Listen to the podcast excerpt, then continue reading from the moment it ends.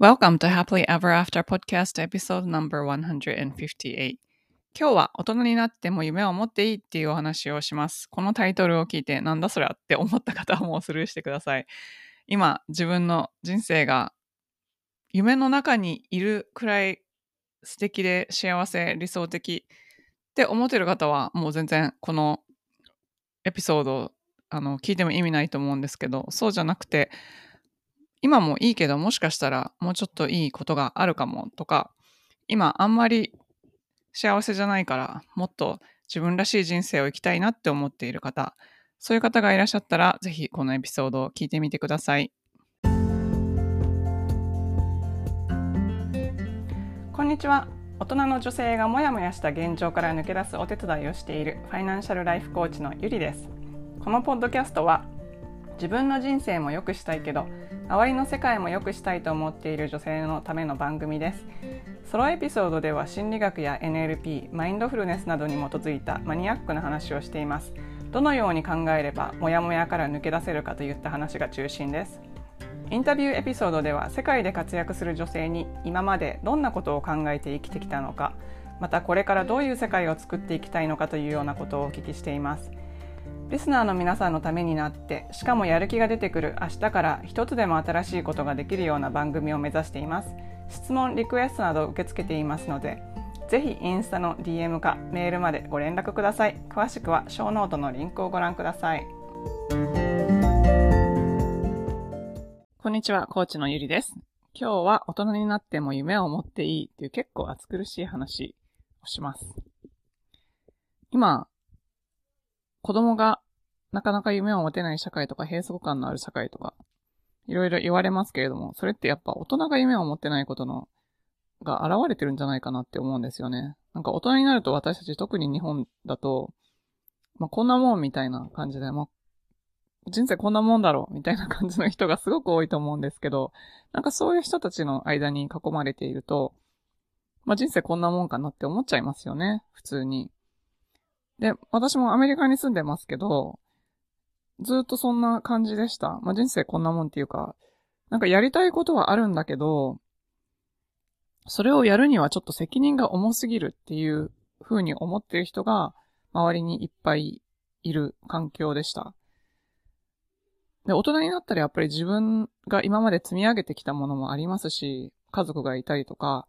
まあ、いろんな責任が重大な立場になってたりとかして、自分が果たすべき役割みたいなものに自分を当てはめて、まあここから出たら他の人に迷惑かかるからみたいな感じになりますよね。まあ、なるんですけど、私は大人になっても夢を持っていいって今は本当に思うし、そういう生き方をする大人が増えたら、最終的には子供もそれを見て夢を見られるようになるし、社会全体がこう明るく前向きになっていくんじゃないかなって思います。というのは、2008年の北京オリンピックのあたりに私中国にいたんですけど、あの当時はもう本当に気力が溢れていたっていうか、高度経済成長期の日本ってこんな感じだったのかなっていうくらい、なんかエネルギーがすごかったんですよね。あの、それお金持ちばっかりじゃなくて、その、普通に、あの、貧富の差とかあるんですけど、こう、い人が一生懸命生きてるなっていう、なんか希望があるな、この人たちみたいな、こう雰囲気がすごいあったんですけど、そういう感じってこう、経済が成長していったりとか、あとまあ不況になったりすると、一気にガーってこう、社会的にこう、みんながこう、安全なところにこう、しがみつこうとすると、すごく、停滞するというか、その気力自体がなくなってしまう。まあ、そういうところで育っていると、だんだん大きい夢を見るのとかがバカバカしくなってくるというか、まあ、そうじゃなくてもちょ、ちゃんと安定した大人らしい生活っていうのをした方がいいんじゃないかみたいな感じになりますよね。まあ、私が育った時は、バブルだったので、みんなガンガンガンガン行く感じが途中まであったんですけど、まあ、そうじゃなくて、その後に生まれた方とかだと、やっぱりこう、停滞した中で育ってくると、こう安全牌をこうどうしても握りしめたいっていう思いが強くなると思うんですが、でも最終的に人間がどういうことを幸せだと感じるかということを考えてみてください。えー、死ぬ瞬間の5つの後悔っていう本を読んだことはありますか？これ多分、オーストラリアで看護師をされていた、えー、ブロニー・ウェアさんっていう方の本なんですが、彼女は、あの、ホスピスの看護師さんだったと思うんですが、確か。あの、死ぬ直前の患者さん、末期の患者さんっていうのを何人も見とった方なんですが、そこで、何を死ぬ瞬間の人が後悔しているかっていうことを調べたところ、第1位が他人が望むような生き方ではなく、自分らしく生きればよかったっていうことだったそうなんですね。これって、どうですか？あの、私はちょっと前まで自分らしく生きてる感はあんまりなかった。あ、まあ、一応自分らしく生きていると自分では思っていたけれども、よく考えてみたら苦しかったっていうことがありました。なのでそういう状態の方は結構いらっしゃるんじゃないかなと思います。まあ、なぜかというと、まあ、人生こんなものだと思って生きているから、まあ安泰に生きられてるし これ以上別に自分らしい生き方とか言ってる年でもないしな、みたいな それよりも子供の面倒を見なきゃな、みたいな感じだったんですが、まあそういう方結構いらっしゃると思います。それが、あの、特に日本だと、レールから外れることに対する、すごい恐怖心みたいなのがあって、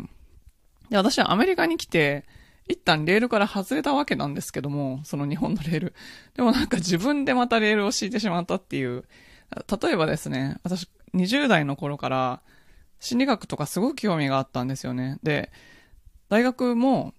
えー、心理学、まあ、行動学、社会学、教育学が合体したような人間科学部っていうところだったんですけど、心理学と哲学にすごく興味があったのでそこに行ったんですけど、なんかそこからまたちょっとずれて金融の世界に入った後も、やっぱり、あの、20代の頃から NLP も興味あったし、心理学もすごい興味あって、勉強しようかなって真剣に考えてた時もあるんですけど、あ、でもちょっとお金が高いしなとか、いや、ちょっと仕事あるからこれは無理だなとか、思って全然やってなかったんですね。で、ある時20代後半で、まあ、27歳ぐらいだったと思うんですが、パーティーに行った時に、そこに50代ぐらいの精神科のお医者さんがいて、彼に、えー、精神科のお医者さん面白そうですね。なんか私もそういう仕事がしてみたいって言ったら、彼が、え、今からでもすればいいじゃん、できるじゃん、みたいなことを言ったので、えー、そんなの無理ですよ。でもう20代後半だし、とか言う。えー、なんで無理なの？ってすごい言われて、えー、って思ったのを今でも覚えてます。今から考えたら私今40代後半なんですけど、20代後半の人が、今からこれやりたいんですけど無理ですよね、みたいに言ったら何言ってんの？って思うと思うんですけど、当時はもう20代後半もこれから結婚して子供を産んで大人として生きていかなきゃいけないのにそんな夢みたいなことは今更言えないみたいなプレッシャーが自分の中にありました。今考えたら本当にその時方向転換してたら今自分の人生どうなってたかなってすっごく思うんですけど、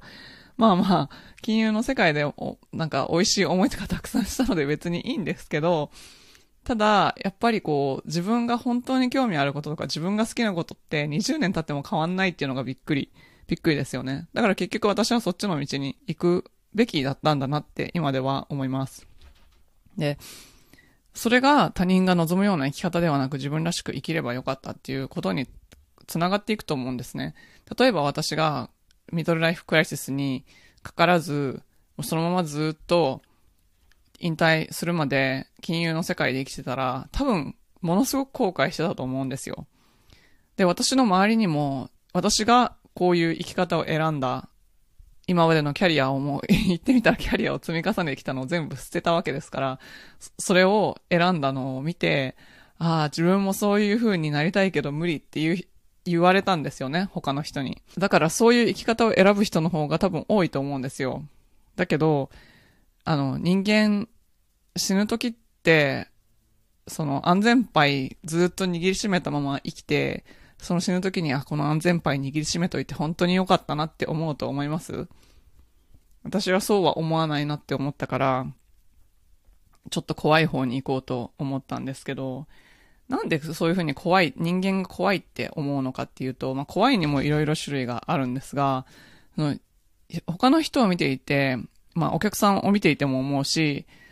周りの人を見ていても思うんですけども、一番大きいんじゃないかなって思うのは、今あるものを失う怖さ今あるものに対して価値を置いていないのに、それが失われることによって、何か大きな損失があるんじゃないかって思うことですね。だけど、私思うんですけど、人間って何回でも生まれ変われるっていうか、その今まですごく大事だと思ってきて、今まで一生懸命そこまで働いてきたりとか、積み重ねてきた教育とか、まあいろいろあるんですけど、まあそ、そこである程度の成功を収めて、そこで自分はもうすごくいいものを持ってるんだけど、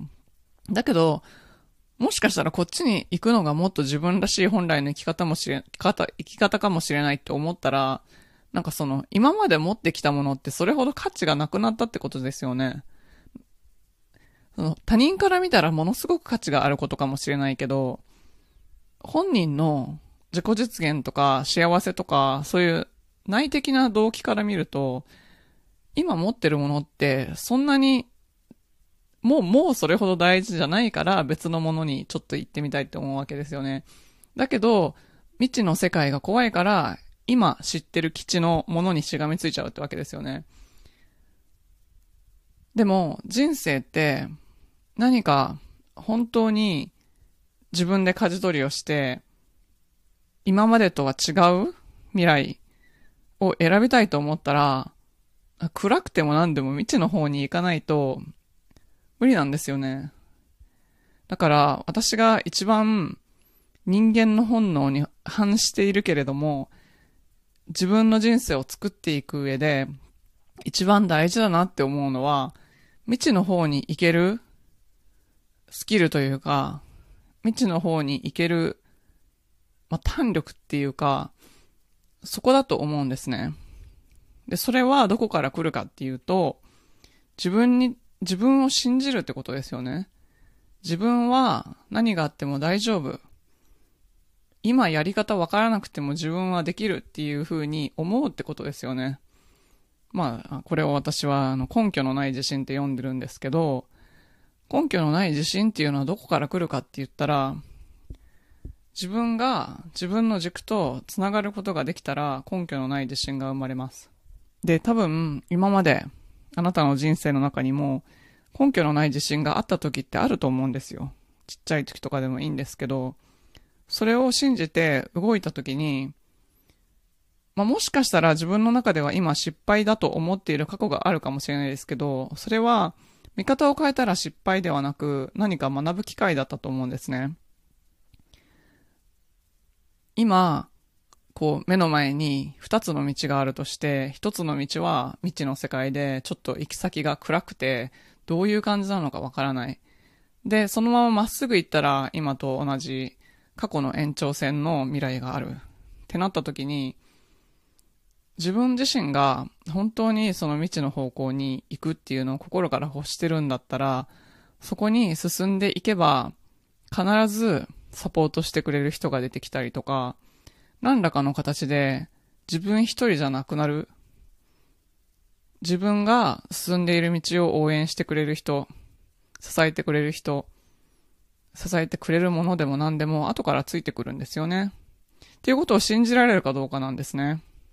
私はそういう大人になっても、夢を持って未知の世界の方向に踏み出していける、そんな人が増えたら、